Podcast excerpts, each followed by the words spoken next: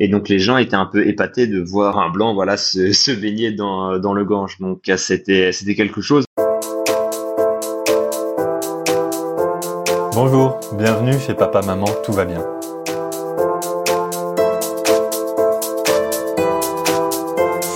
La première fois que j'ai fait du stop, j'avais 19 ans, c'était en Norvège et en deux mois je n'ai pas payé un seul transport dans ce pays. Depuis cette expérience concluante, j'ai traversé le Portugal en stop. J'en ai fait en Ukraine, au Sénégal, à Madagascar, à Maurice et même en France. La leçon est toujours la même, les gens sont gentils. Bien qu'entre chaque voiture, il y a toujours du monde pour me dire que le stop, ça ne marche plus, c'est fini, on est trop individualiste, et hop, la seconde d'après, une nouvelle voiture qui me prend. Il y a un petit côté addictif dans le fait de faire du stop. Plus on en fait, plus on veut continuer, plus on va aller loin. Certains pètent clairement des câbles et se mettent des défis assez fous, rejoindre l'île la plus éloignée de France entièrement en stop, une île au large de la Nouvelle-Zélande. Ce jeune fada qui veut rejoindre la Nouvelle-Zélande en stop, c'est Lucas Vénère. Pas plus énervé que ça, mais très déterminé. En février 2023, il s'est lancé sur les routes et ma foi, il est bien parti pour réussir son pari. En 9 mois, il est arrivé jusqu'au Vietnam d'où il va nous parler. Sur son chemin, il a croisé le Dalai Lama, des trafiquants en tout genre, une prison, des tempêtes, des bateaux, des camions, des scooters. Il s'est même baigné dans le fleuve le plus pollué du monde. Il va nous raconter ce qu'il a vu, goûté, appris avec son pouce pour un. Bonjour Lucas. Bonjour Béranger. Merci d'être dispo pour nous raconter ton épopée. Avec toi, on va parler de ton périple évidemment, mais vu que tu aimes bien prendre du temps pour écrire et réfléchir, on va aussi parler du sens d'un tel voyage, des leçons apprises, de la solitude. On va rentrer dans tes pensées. Mais revenons en arrière, samedi 4 février, un certain Lucas finit son sac, met sa brosse à dents dans sa trousse de toilette, sa trousse de toilette en haut de son sac, glisse un petit sachet de biscuits brebillon dans un coin pour qu'il ne soit pas écrasé, ferme son sac, le met devant la porte et fait ses adieux au village de Liverdun qui s'est rassemblé pour lui. En fait, rien que d'écrire euh, cette partie-là, je me sens stressé parce que je pense au départ, enfin le jour J, qui, sans être exceptionnel, restera le plus mémorable de l'aventure. À quoi tu pensais ce jour-là? Est-ce que tu avais des angoisses? Comment tu te sentais? Raconte-nous ce, jour où tu t'es lancé sur les routes pour rejoindre le point le plus éloigné de France en stop.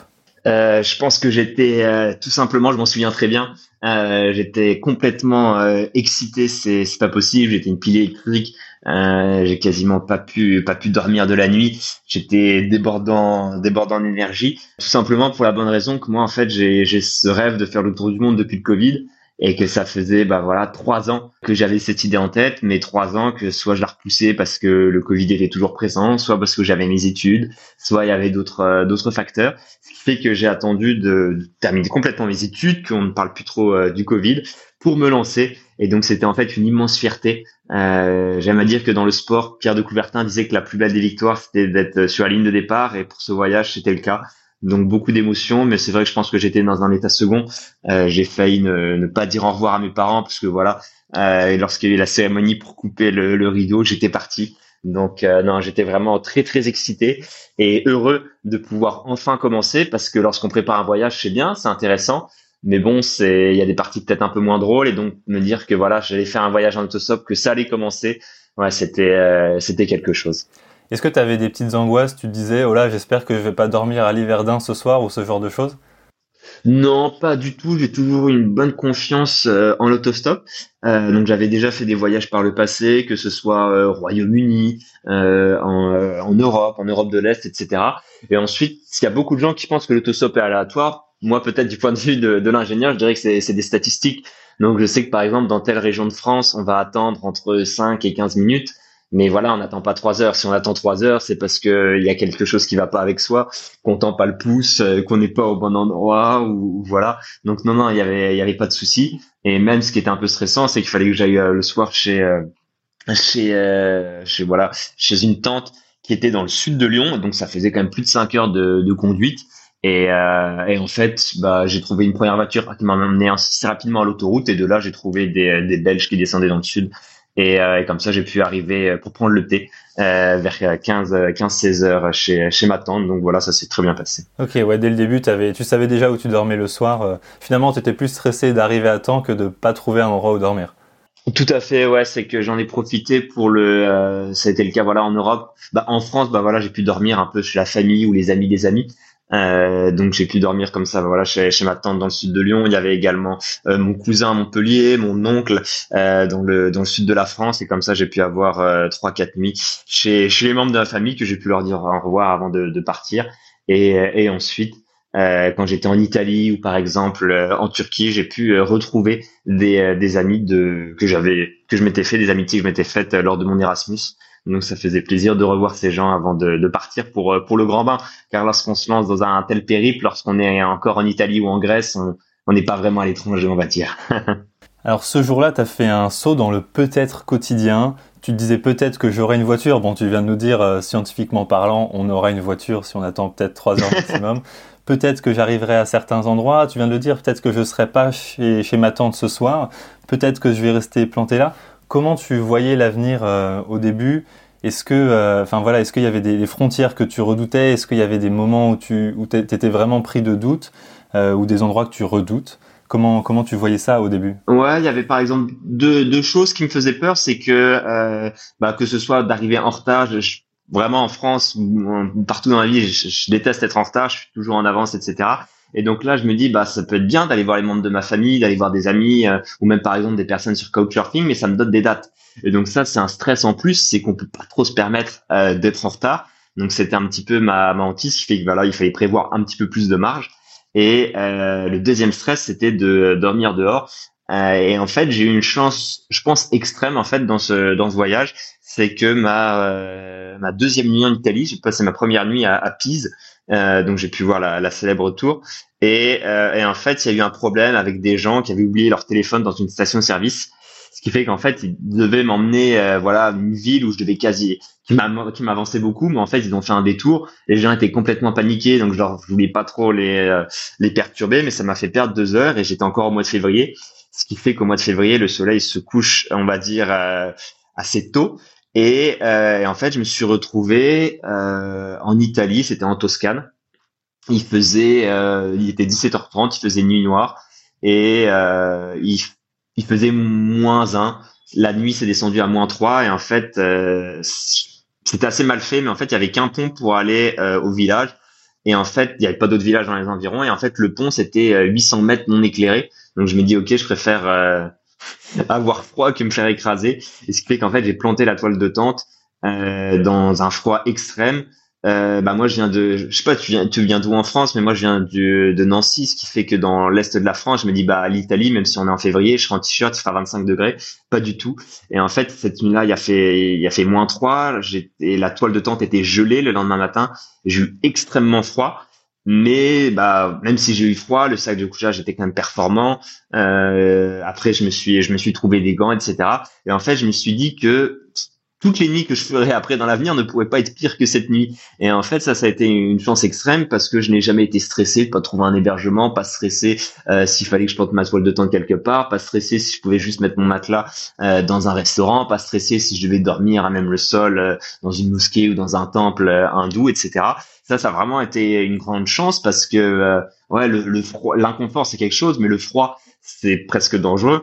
Donc euh, c'est euh, c'est pour ça que ça a été, je pense, une chance dans cette aventure de vivre ma pire nuit au final, euh, quasiment dans mes dans mes premiers jours, ma première semaine. Euh, C'était le, le sixième jour. Donc euh, vraiment ça ça m'a aidé et d'avoir en fait autant peur autant stressé je me suis rendu compte que je m'en étais sorti que je m'en sortirais les autres fois et donc euh, que rien ne pouvait m'arriver puis même si je devais dormir dehors je devais dormir dehors.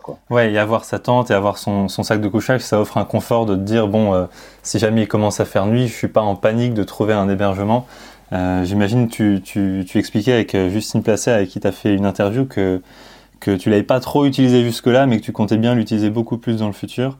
Euh, je que c'est pour cette raison. Oui. Est-ce qu'il y avait une frontière que tu redoutais, où tu te disais, oula, si je vais arriver euh, un petit peu en Azerbaïdjan, ça va être un peu chaud, ou euh, il n'y avait pas ça? Non, parce qu'en fait, moi, je suis parti un peu euh, pas pas la one again, on va dire, mais euh, j'avais peut-être préparé d'autres certains pays plus euh, plus que moi. Mais c'est qu'en fait l'Azerbaïdjan maintenant avec l'Arménie, je pense que tout le monde en a entendu parler. Mais sinon avant, pour moi c'était juste un pays du Caucase qui était à côté de la Géorgie, qui était à côté de l'Arménie.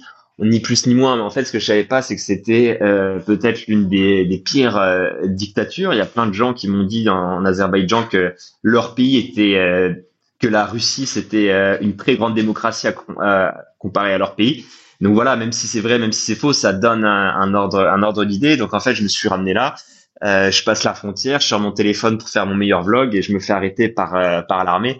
Donc voilà, ça m'a m'a grandement grandement refroidi. Mais au final, ça ça s'en est bien passé. Mais en fait, ce qu'il faut, c'est c'est la préparation. Je pense que c'est important pour les autres pays. Par exemple, je m'étais un peu plus renseigné. Je savais que voilà, la Chine, il fallait pas pas rigoler sur les règles, etc. Mais l'Azerbaïdjan, je me suis dit, c'est un petit pays, donc ça ira. Et au final, euh, ça n'allait pas. Euh, donc en fait, les, frontières que que j'appréhendais, bah, j'ai essayé de les éviter. Il y avait par exemple l'Iran. Maintenant, ça va un petit peu mieux, mais à l'époque, c'était c'était en pleine révolution avec la la fille qui voulait pas mettre le voile, qui s'était fait assassiner, etc. Donc je pouvais pas trop aller par là.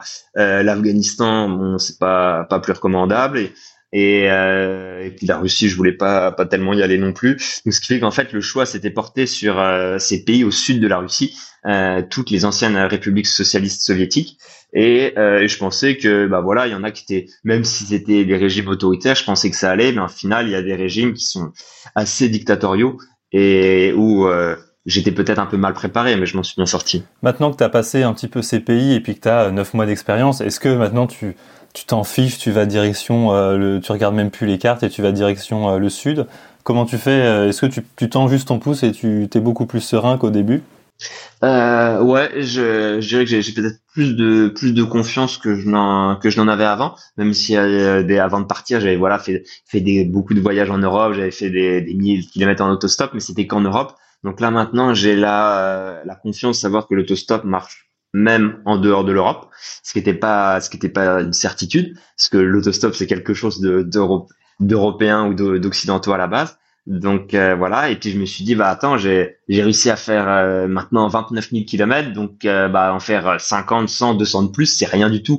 Et en fait ça c'est c'est vraiment une grande confiance en exagérant. Tu sais, c'est un peu comme les, les équipes de foot qui gagnent qui gagnent chaque match. Et bah ça leur donne, c'est un moteur, c'est une confiance, et ça ça ça m'aide énormément. Et j'ai vu que bah, en France ou en Europe, je faisais du autostop avec des voitures. En Inde, bah, je faisais avec euh, des, des fois j'étais sur l'arrière des vélos, des fois sur des scooters, des fois sur des camions, euh, tout type de véhicules. En Thaïlande, c'était à l'arrière des pick-up. Ou là-haut, c'était euh, des camionnettes, euh, voilà, avec des normes de sécurité plus que discutables, etc j'ai vu qu'à chaque fois ça se passait bien, qu'il y avait des gens gentils qui étaient prêts à me prendre en autostop, peut-être pas tout le monde, mais euh, je trouvais des, des gens qui, euh, qui me prenaient. Et pour moi, c'était ça le, ça le plus important. Et je sais que maintenant, je vois que ça marche partout, que quelles que soient les religions, quelles que soient les cultures, quels que soient les pays. Et je me dis que ouais, il y a, il y a plus rien qui, euh, qui m'empêchera d'arriver à mon objectif. Tu peux nous rappeler combien de transports t'as fait? Et d'ailleurs, c'était une petite répartition par rapport camion, voiture, camionnette, scooter? Ouais, euh, donc je dirais que il y a euh, donc sur 29 000 km, je vais être aux alentours entre 600 et 700. J'ai le compte exact, mais pas sur moi. Euh, donc voilà, 600 700 véhicules. Euh, ce qui est pas si mal car ça fait euh, deux trois par jour, euh, sachant qu'il y a une journée en Inde où j'ai eu 28 véhicules différents parce que en Inde c'est beaucoup de c'est beaucoup de deux roues, mais des fois les, les Indiens sont très gentils, ils s'arrêtent beaucoup, mais en fait ils s'arrêtent très facilement, je veux dire, mais des fois ils font des petites distances, donc bah en une heure il y a 10 personnes qui qui me prennent, mais à chaque fois pour 500 mètres, donc on n'avance pas pas énormément. Mais euh, mais voilà je dirais que la répartition c'est quand même majoritairement des véhicules. Après il y a certains pays où par exemple les camions peuvent pas prendre du fait des histoires d'assurance certains pays euh, bah, en Inde je sais que les camions ils vont pas très vont pas très vite ils sont assez lents mais ils font des très grandes distances donc je peux identifier un camion qui va par exemple faire, euh, c'est ce que j'ai fait une ou deux fois, un camion qui fait 1500 km dans une direction. Et puis en fait, comme ils sont deux à se, à se relayer, bah, je peux dormir dans le camion et comme ça, j'avance même même la nuit, donc c'est euh, c'est pas mal. Euh, donc pour euh, pour la répartie, bah voilà, il y a eu, il y a eu deux bateaux entre pour traverser entre l'Italie et l'Albanie et un bateau entre la l'Azerbaïdjan et le Kazakhstan. Je pense qu'il doit y avoir la au moins deux tiers des, des véhicules qui sont des voitures Euh, les camions, c'est pas énorme, mais à chaque fois, c'est des grandes distances. Donc peut-être qu'en nombre, c'est pas énorme, mais en termes de kilomètres, c'est énorme. Et euh, des scooters, il doit en avoir aussi beaucoup, mais les scooters, c'est généralement pour sortir des villes ou pour euh, pour faire des, euh, des petites distances. Et toi, tu as cette petite spécificité, c'est de noter une phrase ou quelque chose qui te fait penser au transport que tu que tu as pris pour te rappeler de, de ce petit moment. C'est un, un, un, petit conseil. Euh, Tout à fait. Que, que j'utiliserai moi aussi. De... Je trouve c'est pas mal pour ceux qui veulent faire de l'autostop parce que des fois c'est vrai que on a du mal à se souvenir, même si on a une bonne mémoire, se souvenir de 700 personnes c'est difficile. Mais avec cette petite phrase, bah voilà, ça me permet de me remettre. Ça peut être des détails marquants comme par exemple euh, quelqu'un qui a une voiture exotique, quelqu'un qui a une histoire incroyable, un, caractère qui me spécifique, etc. Mais voilà, ça me permet ensuite de me replonger, de me souvenir des, euh, bons moments passés avec euh, avec les personnes. Alors, tu es très actif en ligne. Moi, je t'ai connu sur LinkedIn, mais j'ai vu tu es aussi sur YouTube Short et sur TikTok. Tu as un blog qui est très fourni et c'est pas des articles de 2 minutes, on parle plus d'articles de 5 à 10 minutes. Est-ce que tu prends le temps de vivre l'aventure pleinement? Est-ce que t'es pas euh, toujours en train de penser au prochain article? Je dis ça parce que dans, certains voyages, euh, moi je fais un petit peu des vidéos, et dans certains voyages, je, je pensais qu'à ma vidéo, et finalement je me disais, est-ce que j'aurais pas plus profité de l'instant présent si j'avais pas eu cette vidéo qui me donne des souvenirs plus tard? Euh, Comment tu, tu, vois ça, ta, ta, gestion des réseaux sociaux? Pas spécialement parce que je pense peut-être j'ai trouvé un format après les, les, vidéos sur TikTok ou YouTube. Il y a peut-être plusieurs vidéos, mais c'est pas des vidéos qui demandent un, un, grand effort de montage ou de, ou de réflexion. Donc, euh, ce qui fait que ça peut prendre un temps assez limité. Bah, par exemple, c'est une vidéo, je suis dans un marché, je parle pendant 30 secondes sur le marché, je vérifie un petit peu si le son est bon, ensuite je fais deux trois plans euh, de 4-5 secondes du marché, puis ensuite je fais le montage, et ce qui fait que, euh, genre, en exagérant, en un quart d'heure, j'arrive à faire trois vidéos euh, entre le filmer et les monter. Donc ça, ça, les vidéos, ça prend pas tellement de temps. Peut-être des fois quand j'essaie de faire des vidéos résumées, des vidéos récapitulatives, euh, ça prend euh, ça prend plus de temps. Surtout que euh, moi, je pense, je sais pas si t'es au courant, mais j'étais pas du tout sur les réseaux avant. C'est que j'ai découvert Instagram pour pour ce voyage, etc et euh, j'ai dû apprendre comment on pouvait faire des vidéos, euh, trouver des logiciels, un peu de montage, etc. Donc je m'y connais vraiment pas là-dedans. Euh, donc ce qui fait que c'est pour ça qu'il y a peut-être moins de vidéos récapitulatives entre guillemets, ce qui pourrait être très intéressant, mais peut-être parce que c'est moins mon domaine. Et donc moi je, je préfère peut-être plus m'investir sur euh, le blog, le blog écrit, et avec euh, avec le site internet où là j'aime vraiment bien j'aime vraiment bien écrire et plus partager. Euh, ça peut-être qu'on en parlera après. Il y a un, peut-être un but aussi sous-jacent à, à, cela. Mais, euh, mais voilà, j'aime j'aime bien écrire, donc des fois c'est sûr ça me prend du temps. Après moi je suis quelqu'un peut-être d'assez actif, euh, un peu hyperactif, même trop. Et, et en fait en faisant peut-être ces vidéos, en faisant ce blog, ça me permet également de, de me poser, de me reposer et euh, il y a peut-être d'autres choses qui me qui me prennent du temps, comme le, le projet avec les écoles, euh, le projet avec euh, certains certains journalistes, etc. Donc en fait tout ça, ça prend peut-être du temps, mais je trouve que c'est un bon moyen de, de partager avec euh, bah voilà que ce soit les du Dunois, mes amis, ma famille, etc. Les personnes qui m'ont qui m'ont fait confiance pour me soutenir, euh, que ce soit moralement ou financièrement. Et je trouve ça intéressant de, de partager tout ça. Donc ça prend peut-être du temps. Après, ça reste, euh, ça reste assez limité. Des fois, je vais être peut-être à la bourre et en une demi-journée, tous les dix jours, je, je rattrape entre guillemets. Euh, je pense voilà, ça me prend une journée ou une demi-journée euh, tous les quinze jours. Donc euh, en cumulé, bien sûr. donc ça, ça va. C'est peut-être des fois plus sur même si ça prend pas beaucoup de temps, c'est peut-être se dire ah bah tiens faut que j'essaye ça fait deux jours que j'ai pas fait une vidéo, deux jours que j'ai pas fait quelque chose, ça pourrait être pas mal de mettre quelque chose sur les réseaux, c'est peut-être plus ça mais, mais voilà, c'est quand on vit une aventure, il y a beaucoup de choses euh, qui sortent du commun. Euh, c'est bête, hein, mais juste aller au marché et expliquer qu'on a qu'on a vu des poules, qu'on a vu des anguilles, qu'on a vu des cochons qui se baladent dans des sacs plastiques, bah voilà, ça peut intéresser les gens, hein, alors que c'est ça prend pas un énorme un énorme temps. Mmh. Et le projet sous-jacent dont tu parles, c'est donc l'écriture d'un livre potentiel où tu as déjà écrit quelques pages? Tout à fait, ouais. Donc en fait, ce que j'aimerais bien, c'est euh, voilà, ça serait écrire un livre. Moi, j'adore, euh, j'adore écrire, et c'est euh, c'est peut-être pour ça que les, les, écrits du blog sont d'un autre niveau comparé aux vidéos TikTok ou ce que je peux mettre sur Instagram. Tout simplement parce que voilà, je préfère faire ça, et je préfère m'investir dans un truc que j'aime, même s'il il y a moins de gens qui qui vont sur le blog. Euh, donc je trouve ça, ça peut être intéressant. Je me sens plus à l'aise avec les mots.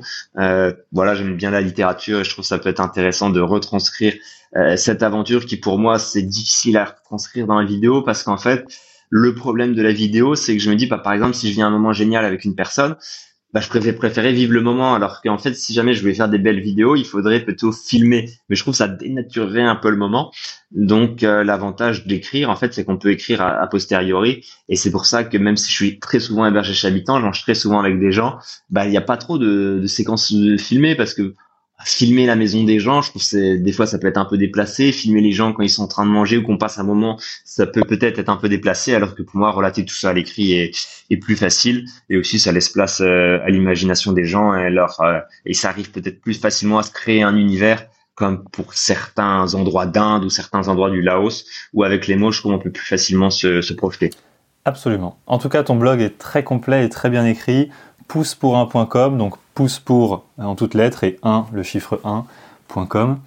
Euh, dans un de tes articles, justement, tu parles d'une agglomération tentaculaire d'Inde et tu dis oui. En ce lieu, je suis le centre de l'attraction.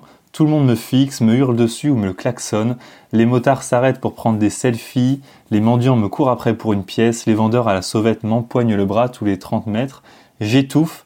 La pauvreté s'exhibe dans toute sa cruauté, l'insalubrité atteint des sommets inimaginables et les villes regorgent de millions d'âmes qui entament chaque jour dans l'incertitude du contenu de leur prochain repas.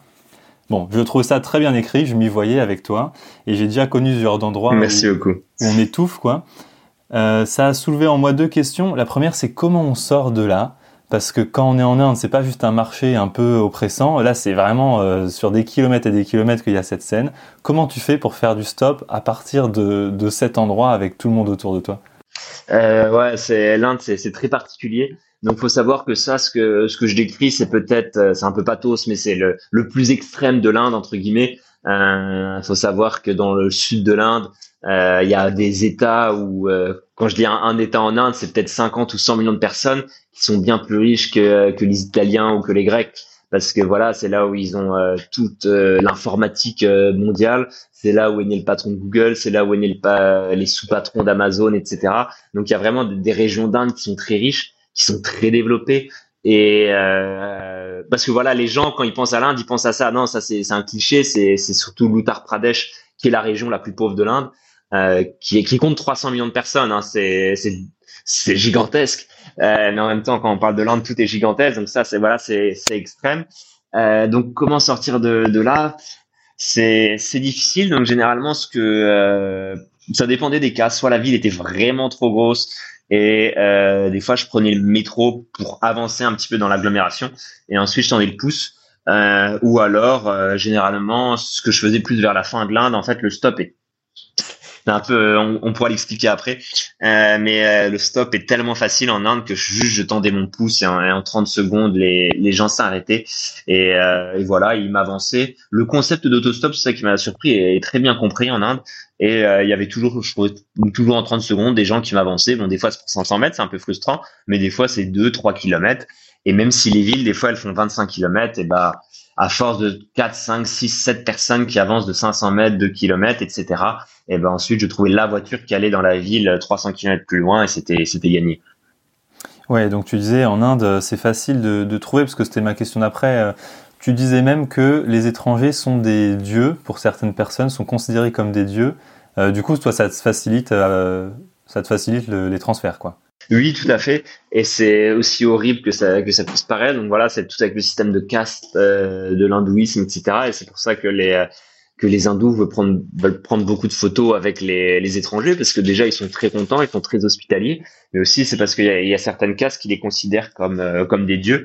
Et et donc en fait bah ouais, il faut se mettre en France. Je pense bah, maintenant un peu moins parce que les gens sont moins croyants. Mais je pense qu'en l'an 1000 Jésus, Jésus, il aurait voulu faire du stop en France, euh, bah voilà, tout le monde se serait arrêté pour lui. Et, euh, et c'est aussi fou que ça puisse paraître. Ouais, ça, ça joue beaucoup. Les, euh, les gens sont, sont très, très bienveillants, très gentils, même un peu trop vis-à-vis des étrangers, parce qu'ils vont être extrêmement gentils avec les étrangers, mais avec les plus pauvres, ils vont être d'une, d'une, ouais, ouais, être extrêmement cruels. Mais, mais du coup, pour, pour l'étranger que je suis, en plus, voilà, j'ai la chance d'être euh, d'être grande, euh, euh, d'avoir, voilà, on voit que je suis pas que je suis pas indien, et ça, ça, ça a aidé, ça a aidé grandement. Quand tu parles de d'être Jésus, c'est pas de la prétention de ta part, c'est des gens qui t'ont dit tu, tu es un dieu pour nous, c'est ça? Oui, oui, oui, tout à fait. Euh, on me l'a dit, on me l'a dit voilà de, de, nombreuses fois, on me l'a expliqué beaucoup. Euh, il y a même une fois, ça m'est ça m'est arrivé dans, dans un village, les gens ont réellement pensé que, que j'étais Jésus parce qu'ils n'avaient jamais vu d'étrangers de, leur vie et les seuls blancs qu'ils avaient vus c'était c'était Jésus donc ça m'est ça m'est arrivé aussi mais ouais on me, me l'a déjà expliqué et voilà c'est peut-être un peu comme les comme les Mayas ou les, ou les Aztèques qui pensaient que les, euh, les dieux arriveraient euh, par la mer. Et là, voilà, dans l'hindouisme, c'est, très, c'est très ancré. Et donc, c'est, c'est très gênant euh, au début, mais ça, ça permet, voilà, de, de comprendre la, la culture. C'est incroyable comme histoire. Est-ce qu'il y a quelque chose qui t'a surpris en général dans ce voyage? J'ai l'impression que tu avais un peu sous-estimé le poids de la religion dans la vie des gens. Tu en parles quand, quand tu sors un peu de ce monde. Est-ce que c'est ça qui t'a le plus surpris? Oui, tout à fait. C'est qu'il y a des, euh, des, la religion. On se rend compte que pour euh, aller en exagérant, hein, dès qu'on sort de la France, même des gens d'Italie, on le voit. C'est la religion, c'est une part euh, inséparable des, des, gens. Et en fait, ça explique tout le tout le comportement des gens, de la culture, des habitants, etc. Et, euh, et c'est un poids peut-être que j'avais que j'avais sous-estimé, mais c'est qu'en fait, pour comprendre, par exemple, la culture de l'Ouzbékistan, et eh ben en exagérant, si on comprend si on comprend l'islam, tout s'explique. Et pareil pour l'Inde, si on comprend la, la culture euh, hindoue, on comprend la voilà 90% de la culture indienne. Et c'est euh, c'est ça qui, qui explique beaucoup des, des comportements, qui explique pourquoi dans des pays euh, comme comme la Turquie, comme le Kazakhstan, comme l'Inde, qui sont hindouistes, qui sont bouddhistes, qui, qui ont un très haut respect des, des étrangers, euh, c'est très facile, c'est très accueillant. Puis à côté de ça, il y a les pays peut-être euh, bouddhistes comme le Laos ou le, ou le Vietnam, où les gens vont être également très accueillants. Mais là, ça sera plus parce qu'ils sont contents de voir des étrangers. Il n'y aura pas cette notion de spiritualité euh, du fait du, euh, du bouddhisme. Et, euh, et, donc voilà, ça va également jouer sur sur les rapports humains. Donc ça, c'est voilà, je, je pensais pas du tout, mais c'est vrai que c'est ouais, c'est extrêmement important. Et, et, par exemple, en Inde, quand les gens en fait ils font des voyages, c'est pour aller dans des temples. Euh, il y a des gens qui sont prêts à s'entasser dans des bus, dans des trains, à, pas dormir pendant 25 heures d'affilée pour euh, traverser tout le pays, aller voir un temple pendant 2-3 heures et puis revenir. Et ça, peut-être que ça, ça nous dépasse. Euh, ne serait-ce que quand on voit que bah, les GMJ c'était au Portugal, c'était pas si loin et qu'il y a que 40 000 personnes qui y sont allées, ça, ça donne un peu une, une, l'ampleur du, du phénomène. Alors qu'en Inde, je suis allé voir le, l'anniversaire du, du, dieu euh, Krishna, il y avait 8 euh, millions de personnes qui venaient de, de tout le pays. Donc euh, c'était vraiment très imposant. Et tu as même eu la chance de rencontrer le Dalai Lama. Est-ce que tu peux nous raconter la rencontre du Dalai Lama? Oui, voilà, c'était un grand moment. Je venais d'arriver en Inde, un moment très très fort. Et, en fait, j'ai fait la chance. Donc je suis un peu arrivé par hasard car même si j'organise certaines choses, il y en a certains qui sont un peu moins. En fait, quand je suis arrivé voilà dans, tout au nord de l'Inde, euh, il y a des gens qui m'ont recommandé d'aller dans cette ville, mais sans, sans trop m'expliquer pourquoi. Donc comme j'aime bien faire confiance aux gens, je les ai écoutés. Et en fait, je me suis retrouvé dans cette ville euh, sans savoir que c'était la ville du, Dalai Lama, d'Aramshala, parce que dans ma tête, le, le Dalai Lama vivait au Népal. Euh, ce qui est ce qui est faux mais, voilà. C'est ce que c'est ce que je pensais.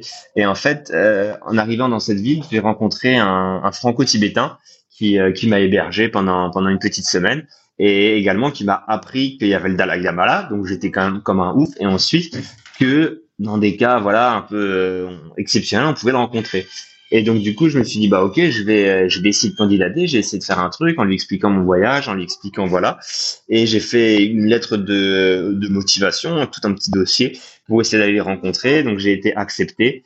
Et j'ai pu euh, au bout de, de 4-5 jours aller rencontrer le Dalai Lama, assister à un office euh, en sa en sa présence. Et c'était juste juste exceptionnel. Voilà donc un, un petit groupe de de 4-5 étrangers qui étaient là et on a pu, j'ai pu échanger euh, une petite minute avec lui, recevoir sa bénédiction. Il a pu bénir quelques objets à moi. Donc c'était vraiment un moment fort et donc je me souviens de, de chaque seconde, on va dire. Incroyable. Tu as fait plein d'autres choses incroyables. Je sais pas si on va pouvoir euh, en parler, mais tu as, été baigné dans le Gange aussi, qui est euh, quelque chose de très sacré. tu peux nous raconter cette histoire du Gange aussi? Oui, euh, donc euh, tu as dit le fleuve le plus pollué du monde. Euh, J'aimerais juste rectifier parce que du coup il y a beaucoup de gens qui me prennent pour un fou, etc faut savoir que euh, le Gange, il est pollué euh, lorsqu'il se jette dans la mer. Le Gange, à la base, c'est de l'eau de source qui vient de l'Himalaya, et l'eau de l'Himalaya, elle est pure. C'est au fur et à mesure qu'il se pollue. Donc moi, je me suis baigné relativement en amont, quand le Gange n'est pas encore tentaculaire, etc. Et donc même s'il est un petit peu pollué, euh, bah voilà, il est pas pas mortel ou pas pas très dangereux quoi. Euh, pour en avoir bu quelques quelques gorgées, c'est voilà, ça ça va. Donc il y a juste pour rectifier ça. Mais donc oui, en fait, euh, l'hindouisme considère euh, huit euh, huit rivières sacrées, dont le Gange qui est la rivière sacrée parmi les rivières sacrées. Et, et en fait, il y a toutes sortes d'ablations, toutes sortes de, rituels, etc. qui se qui se passent autour de Gange. Et j'ai eu la chance de, de participer à quelques-uns, notamment voilà deux personnes qui s'unissent devant le Gange. Euh, donc c'est très émouvant. Puis voilà, d'un point de vue, en fait, il, ça se passe par la bénédiction d'une noix de coco, de colliers de fleurs. Ensuite, il jette du lait, etc. Ensuite, il s'immerge dans le Gange. C'est euh, très fort et de voir ouais tout, toute l'importance qui est accordée euh, qui est accordée à ce fleuve. Et puis c'est que les Indiens, bah c'est comme en, exagérant nous avec Lourdes, c'est qu'ils achètent des jerrycans et des bidons pour aller euh, pour collecter l'eau du Gange. Donc assister à tout ça, toute cette ferveur autour du Gange euh, c'était très très impressionnant. Et il y a également un peu plus loin, là à Varanasi, donc là le fleuve commence à être à être pollué puisqu'en fait c'est là où ils brûlent les gens. Et ensuite ils jettent les cendres des des, des personnes décédées dans le Gange. Et euh, ils les brûlent en fait voilà sur des, des, des bûchers. Donc c'est très très impressionnant. Et ensuite ils les jettent. Et là ouais à partir de là on peut considérer que le Gange c'est un petit peu mort pour se baigner dedans. Mais avant c'est euh, je vous conseille voilà pour ceux qui veulent hein, mais c'est euh, pas mortel de, de s'y baigner. D'accord, c'est pas si fou. C'est même recommandé puisque c'est sacré en fait. Donc on obtient la bénédiction du Gange en faisant ça. Ouais. Et le tout avec des milliers de regards euh, qui, qui, te regardaient se baigner en se disant waouh, mais qu'est-ce qu'il fait là? On a, on a peut-être jamais vu ça pour certains. Oui, tout à fait, parce que voilà, il y a beaucoup de. déjà, l'Inde, c'est peut-être le, je pense, le pays moins touristique, même s'il y a des touristes, en fait, il y a tellement de gens. Et puis il y a des villes, ouais, il y a vraiment très très peu de, de touristes. Euh, contrairement au Vietnam, qui, qui, est un des pays plus touristiques que j'ai vu, mais même euh, même l'Ouzbékistan, même la Turquie, dans certains lieux, il y a un peu de touristes. Là, l'Inde, il y avait il y avait vraiment rien, et donc les gens étaient un peu épatés de voir euh, euh, de voir un blanc voilà se, se baigner dans, dans le Gange. Donc c'était c'était quelque chose mais les moi j'adore j'adore l'Inde. C'est pour ça que peut-être que je suis resté aussi longtemps mais ils sont tellement bienveillants et les, les sourires et les regards de voir que bah j'essaie de faire comme eux de me baigner dans le Gange malgré ce que les occidentaux peuvent en penser. Ils étaient très honorés et, très fiers que je que je respecte autant leur leur tradition et leurs coutumes alors dans cet qui est l'autostop, d'ailleurs tu as fait un article sur l'art qui est l'autostop, on rencontre du monde et on rencontre du monde qu'on ne reverra plus jamais. Du coup, il y a des personnes qui se confient comme si, euh, enfin comme si euh, tu étais leur psychologue parce qu'ils savent qu'ils te reverront plus jamais et, et parfois ils se confient plus que tu aurais pu avoir des collègues ou des covoiturages ou même de la famille qui se confient. Est-ce que toi, il y a des rencontres ou des histoires qui t'ont marqué de personnes qui t'ont pris en stop? Euh, ouais, il y a, y a, quelques histoires qui euh, qui sont touchantes. Euh, donc il y a, faut savoir que même sur les 700 conducteurs, euh, il y en a que très peu avec qui j'avais une langue commune. Euh, donc euh, si des fois on discute avec Google Traduction, etc., qu'on peut quand même avoir une conversation, ça sera peut-être pas aussi aussi poussé. Euh, que ce, ce genre de pas de psychologie mais un peu de euh, de relationnel avec les gens. Donc euh, il y avait ouais quelques quelques personnes qui m'ont qui m'ont prise en autostop qui, avec qui voilà avec des personnes qui étaient un bilingue en anglais que j'ai eu cette chance. Donc là on peut avoir une vraie conversation. Donc ouais comme par exemple une personne qui a fait une opération, euh, je sais plus si c'est du cancer ou quelque chose comme ça, et qui du coup qui part dans un autre pays faire l'opération, mais qui veut pas dire à sa famille, et du coup elle veut savoir, eh ben, ça lui fait du bien d'en parler parce qu'en fait c'est des choses qu'elle peut jamais en parler parce qu'elle va pas en parler à sa famille, elle va pas en parler à ses collègues, mais d'en parler à un inconnu, ça, ça, ça lui a fait beaucoup de bien. Euh, il y a également des, des personnes qui se, qui, une personne, c'est un grec qui se tuait au travail, euh, qui, euh, qui voyait jamais son enfant. Et en fait il s'est arrêté, il m'a demandé mon âge. Et en fait la chance que j'ai eue c'est que j'avais exactement l'âge de, de sa fille. Et donc du coup il m'a il m'a tout de suite pris. Euh, et voilà il faisait vraiment le, le, parallèle entre entre ma vie et la vie de sa fille. Peut-être qu'il n'avait pas vraiment vu grandir, je sais pas parce qu'il était vraiment très très très très occupé au travail. Euh, également voilà des une personne remarquable en, en, Turquie qui a perdu sa maison et qui, euh, du fait du tremblement de terre, j'y suis allé trois, quatre semaines après, mais qui a quand même été d'une extrême gentillesse, qui m'a fait visiter la région, qui m'a même donné de l'argent à la fin, c'est pour dire. Donc ouais, il y a des personnes des fois qui se, euh, qui se livrent. Euh, après, il y a des personnes dans l'autostop. Moi, je rencontre également des personnes des fois qui m'invitent chez elles, mais c'est des personnes que je vais rencontrer spontanément dans la rue, que je vais rencontrer dans des associations, etc. Donc, il y a également d'autres rencontres comme ça qui se créent, même si l'immense majorité c'est par l'autostop. Mais c'est vrai que je trouve que l'avantage de faire des rencontres éphémères, c'est qu'on se, on se confie plus et euh, on vit quelque chose qui est euh, peut-être plus euh, plus unique de, de ce point de vue-là. Et les relations avec les personnes sont, sont tout aussi intéressantes car elles euh, voilà elles ont rien à perdre. Elles veulent juste discuter juste apprendre euh, des conseils ou juste se livrer. Et ça c'est c'est vraiment passionnant. Ce genre de rencontres et d'invitations avant de partir tu te disais que c'est des choses qui arrivaient que à des Ludovic Blair ou ou tu savais que ça allait t'arriver aussi? Parce que moi en t'entendant je me dis que tu as eu de la chance d'être invité pour un repas mais que moi ça m'arriverait pas tu vois tu, tu pensais ça aussi ou? Je, pense qu'il faut peut-être se, euh, se donner euh, de les moyens. Après, ça dépend des pays. Euh, peut-être que, euh, je sais pas, hein, mais en, Europe, on est peut-être un pays, l'endroit du monde où c'est peut-être le moins hospitalier entre guillemets. Mais, mais dès qu'on arrive dans les pays, pour l'instant, je parle de ça parce que j'ai fait surtout les pays musulmans et hindous. Et là, l'autre, soit c'est un envoyé de Dieu dans le Coran, donc pour les musulmans, soit c'est quasiment un dieu euh, pour euh, pour les hindous. Et ce qui fait qu'il y a bah ouais c'est un honneur de prendre une photo mais c'est un honneur de l'inviter à prendre un thé c'est un honneur de l'inviter ce qui fait que les les invitations euh, pleuvent. Et donc en fait je pense que cette convivialité peut-être qu'on peut ressentir du point de vue du voyageur dépend également grandement des pays euh, puis contrairement, là je suis arrivé au Laos, donc là peut-être faut un peu plus forcer la main, peut-être un peu plus d'expérience, trouver les bonnes personnes aussi mais au Laos où les gens sont extrêmement réservés, où on pose pas trop de questions, on pose pas de questions parce qu'on a peur de déranger, où les gens sont introvertis par nature, où jamais on invitera quelqu'un à dormir chez lui parce qu'on aura peur que c'est pas assez bien, euh, etc. Là, il faut trouver, il faut, il faut composer un peu, un peu avec ça, mais ouais, ça dépend, ça dépend grandement des pays. Et puis une fois qu'on a peut-être passé le cap de une nuit invitée spontanément chez l'habitant ou un repas invité spontanément chez l'habitant, on, euh, a plus ce, blocage mental et on fait place facilement les, euh, les rencontres. Et ça, c'était euh, vraiment super. Mais oui, c'est moi au début, je, pensais aussi que ça serait vraiment pas possible de faire comme comme Ludovic et, je me rends compte que voilà, avec de la motivation, c'est tout est possible. En proportion, tu as fait la moitié dans des hôtels hostels ou on est à moins de la moitié? Euh, euh, ça dépend des pays en fait. Euh, ça dépend les pays. Euh, je pense que dans la, euh, en fait, les gens ils pensent généralement c'est soit invité chez l'habitant, soit en hôtel ou en auberge. Mais en fait, il y a plein de types d'hébergements. Des fois, il y a par exemple, attends, je compte juste. Il y a par exemple quatre nuits euh, où en fait j'ai dormi à l'arrière d'un camion qui roulait. Donc il y a par exemple il y a quatre nuits comme ça, il y a également une, une dizaine de nuits où je dors euh, où j'ai dormi dans euh, dans des restaurants. Donc là je je mange chez eux puis je dis bah voilà est-ce que c'est possible de mettre mon matelas et de de repartir euh, demain demain matin etc. Des fois voilà c'est accepté.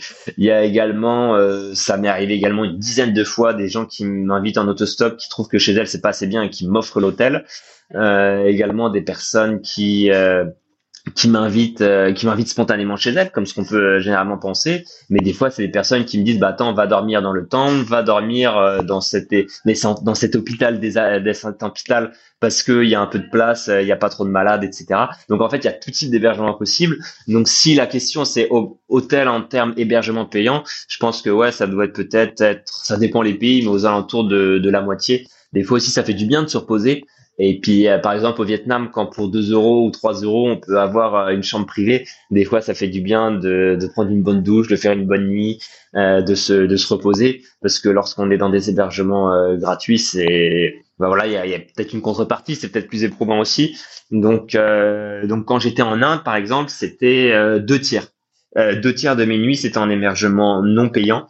je pense que c'était le, c'était le record. Il y a même une 15 jours où, j'ai pas payé l'hébergement, où j'ai vraiment été, été chanceux pendant pendant ces 15 jours. Et euh, où j'étais vraiment dans les zones les plus reculées de l'Inde et c'est là où j'ai trouvé les gens les plus les plus gentils et les plus hospitaliers. Mais sinon euh, sinon voilà après il y a des endroits touristiques où là les personnes ne comprennent absolument pas le fait que je veux je veuille pas prendre un hébergement. Euh, bah, voilà par exemple à Hanoï soit on connaît des gens, mais il y a tellement d'hôtels et puis si on demande de dormir dans des tentes dans, sous les tables des restaurants, ils vont penser qu'on vole entre guillemets les gens qui ont des, des chambres d'hôtes, etc. Donc ça, c'est une technique qui marche que dans des lieux reculés où le restaurant c'est un peu la seule option. Mais voilà, il y a, y a plein de possibilités. En toile de temps, j'ai pas, j'en ai pas parlé. Des fois, même avec le matelas, même le sol, parce qu'il fait beau et que je suis dans des endroits en pleine nature. Donc ouais, ouais, les, les hébergements, c'est quelque chose qui, qui auquel j'accorde de l'importance et je pense que environ un peu moins de la moitié des nuits, c'est des hébergements, des hébergements payants, un peu moins. Et donc tu parlais de trouver une chambre solo à, à Hanoï par exemple. Euh, est-ce que ton aventure en solitaire elle laisse de la place à la solitude? Est-ce que tu te sens seul parfois ou le fait que tu sois toujours avec quelqu'un dans une voiture ou toujours invité avec quelqu'un, euh, t'as pas ce sentiment? Comment c'est? Non, je n'ai vraiment pas ce sentiment. Euh, ouais, non, puisque il y a, en fait, bah, quand tu fais de l'autostop, euh, des fois, après la solitude, des fois, je suis content aussi d'être euh, d'être seul dans ma chambre, etc. Mais la solitude, ouais, elle est, elle est assez rare parce que tu vois, par exemple, tu prends juste bah, les, le transport, je suis, je suis en stop, bah, je suis avec les gens. Donc des fois, je parle pas beaucoup parce qu'il y a la barrière de la langue, mais, mais voilà. Mais tu prends les hébergements, bah, soit euh, je dois, euh, à part une ou deux fois en Inde, parce qu'il y avait pas, c'était dans la légalité, la législation que les étrangers devaient euh, s'enregistrer dans les hôtels. Sinon, je suis dans des euh, type des, euh, des guest house, donc des chambres d'eau. Donc là, c'est un peu chez l'habitant où tu as euh, les enfants qui viennent te réveiller à 7 heures du matin, etc. Ou alors euh, tu es dans les auberges de jeunesse où il y a plein de gens avec qui discutaient. ou alors dans les tables des restaurants, bah, où je, bah, du coup je discute avec le fils du restaurateur qui parle un peu anglais, etc. Je me sens pas du tout seul. Et donc même si je trouve ça qui est formidable, même si c'est une aventure en solitaire, je, ressemble, je ne ressens pas la solitude. Et des fois même j'en ai un petit peu besoin mais euh, voilà, je visite une ville euh, une journée seule et puis voilà, ça me ça me suffit. Moi, ce que je veux, c'est rencontrer des gens. Et euh, pour l'instant, ça se passe ça se passe très bien. Mhm. Est-ce qu'il y a un pays où tu as été et tu sais que tu reviendras avec plus de budget sans faire du stop et pour faire une découverte plus plus touristique ou à passer plus de temps en tout cas dans dans, dans ces pays-là? Euh, Ouais, il y a peut-être les la Turquie que j'ai que j'ai beaucoup aimé. Euh, j'ai fait 17 pays. Euh, depuis le depuis le début. Et je pense que la la Turquie figure dans le top 5 c'est sûr et peut-être dans le top 3 et il y a toute une partie de la Turquie que je voulais faire mais par manque de temps euh, par manque de temps en fait parce qu'il y a eu le tremblement de terre. Et du fait du tremblement de terre en fait j'ai dû changer mon itinéraire parce qu'il y avait plus les routes euh, les maisons étaient dévastées donc je pouvais plus passer par cette zone. Ce qui fait que j'ai dû j'ai dû faire des détours et je pouvais plus passer par euh, toute la côte en fait méditerranéenne de la Turquie si tu vois de moi je suis allé je suis allé j'ai fait une, une encore pour aller au site de la guerre de Troie la ville de Troie que je voulais absolument visiter mais ensuite j'aurais bien voulu en fait descendre toute cette côte jusqu'à Antalya. Euh, et, euh, et, ça ça m'aurait pris voilà peut-être 10 15 jours et je n'avais plus j'avais plus trop ce temps. Donc euh, donc voilà je sais que j'aurais bien voulu faire ça. Euh, il y a toute une partie du Kazakhstan euh, Kazakhstan où c'est également un pays euh, vraiment coup de cœur euh, que j'aimerais euh, que j'aimerais bien faire toute la partie ouest nord nord-ouest un peu où c'est le Kazakhstan mais en fait c'est peuplé par des Russes parce que c'est l'ethnie russe. Et donc ça je pense que c'est aussi une, une, très belle mentalité que j'aimerais j'aimerais bien visiter. Euh, L'Inde je voilà j'ai passé quatre mois j'ai fait quasiment tout à part les régions qui sont en guerre civile. Donc là, j'aurais pas de, même si j'ai adoré, adoré, que c'est le pays préféré de loin, je me dis que j'ai, bien fait le tour. Mais sinon, voilà, il y a encore plein de, plein de pays à visiter dans le monde. Donc je pense que je préférerais découvrir de nouveaux pays que de visiter un ancien, un ancien pays, même si c'est un pays que, que j'adore. C'est exceptionnel, ça a l'air si facile. Ah oui, j'ai fait le tour de l'Inde en stop. Et justement, en termes de facilité, je pense que tu arrives dans le, le dur. Là, c'est le moment où il faut trouver des bateaux. Euh, ton île au large de la Nouvelle-Zélande, tu penses qu'il y a des bateaux qui y vont T'as regardé un petit peu et même pour traverser l'Indonésie, c'est une, région que tu appréhendes ou pas cette, cette région? Ouais, un petit peu parce que le, le bateau stop, euh, bah voilà, je, je sais trop jamais euh, ce que ça va faire. Moi, j'ai également cette euh, cette date butoir de rentrer fin juin parce que je suis passionné de sport et je vais à tout prix faire les Jeux Olympiques. Et contrairement à Ludovic Hubler, bah, qui s'est dit, bah moi, si j'attends deux, trois mois, quatre mois à Dakar, euh, je m'en fiche. Moi, c'est moins le cas. Donc ouais, il faudra il faudra voir. En plus, j'ai aucune connaissance en voile. Je sais même pas si c'est la saison de machin. Donc ça, il faut il faudra voir.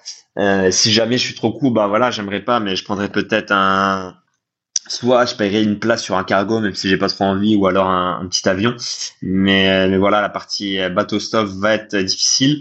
Bah déjà en fait ne serait-ce que faire du stop en Asie du Sud-Est le concept n'existe pas. C'est un pays où un tiers de la population vit du tourisme. Donc les gens bah même si pour être gentil il y a certaines personnes qui trouvent qu'ils volent entre guillemets leurs potes qui pourraient être chauffeurs de bus qui pourraient être chauffeurs de taxi qui pourrait être conducteur de train, etc. Donc c'est déjà assez difficile.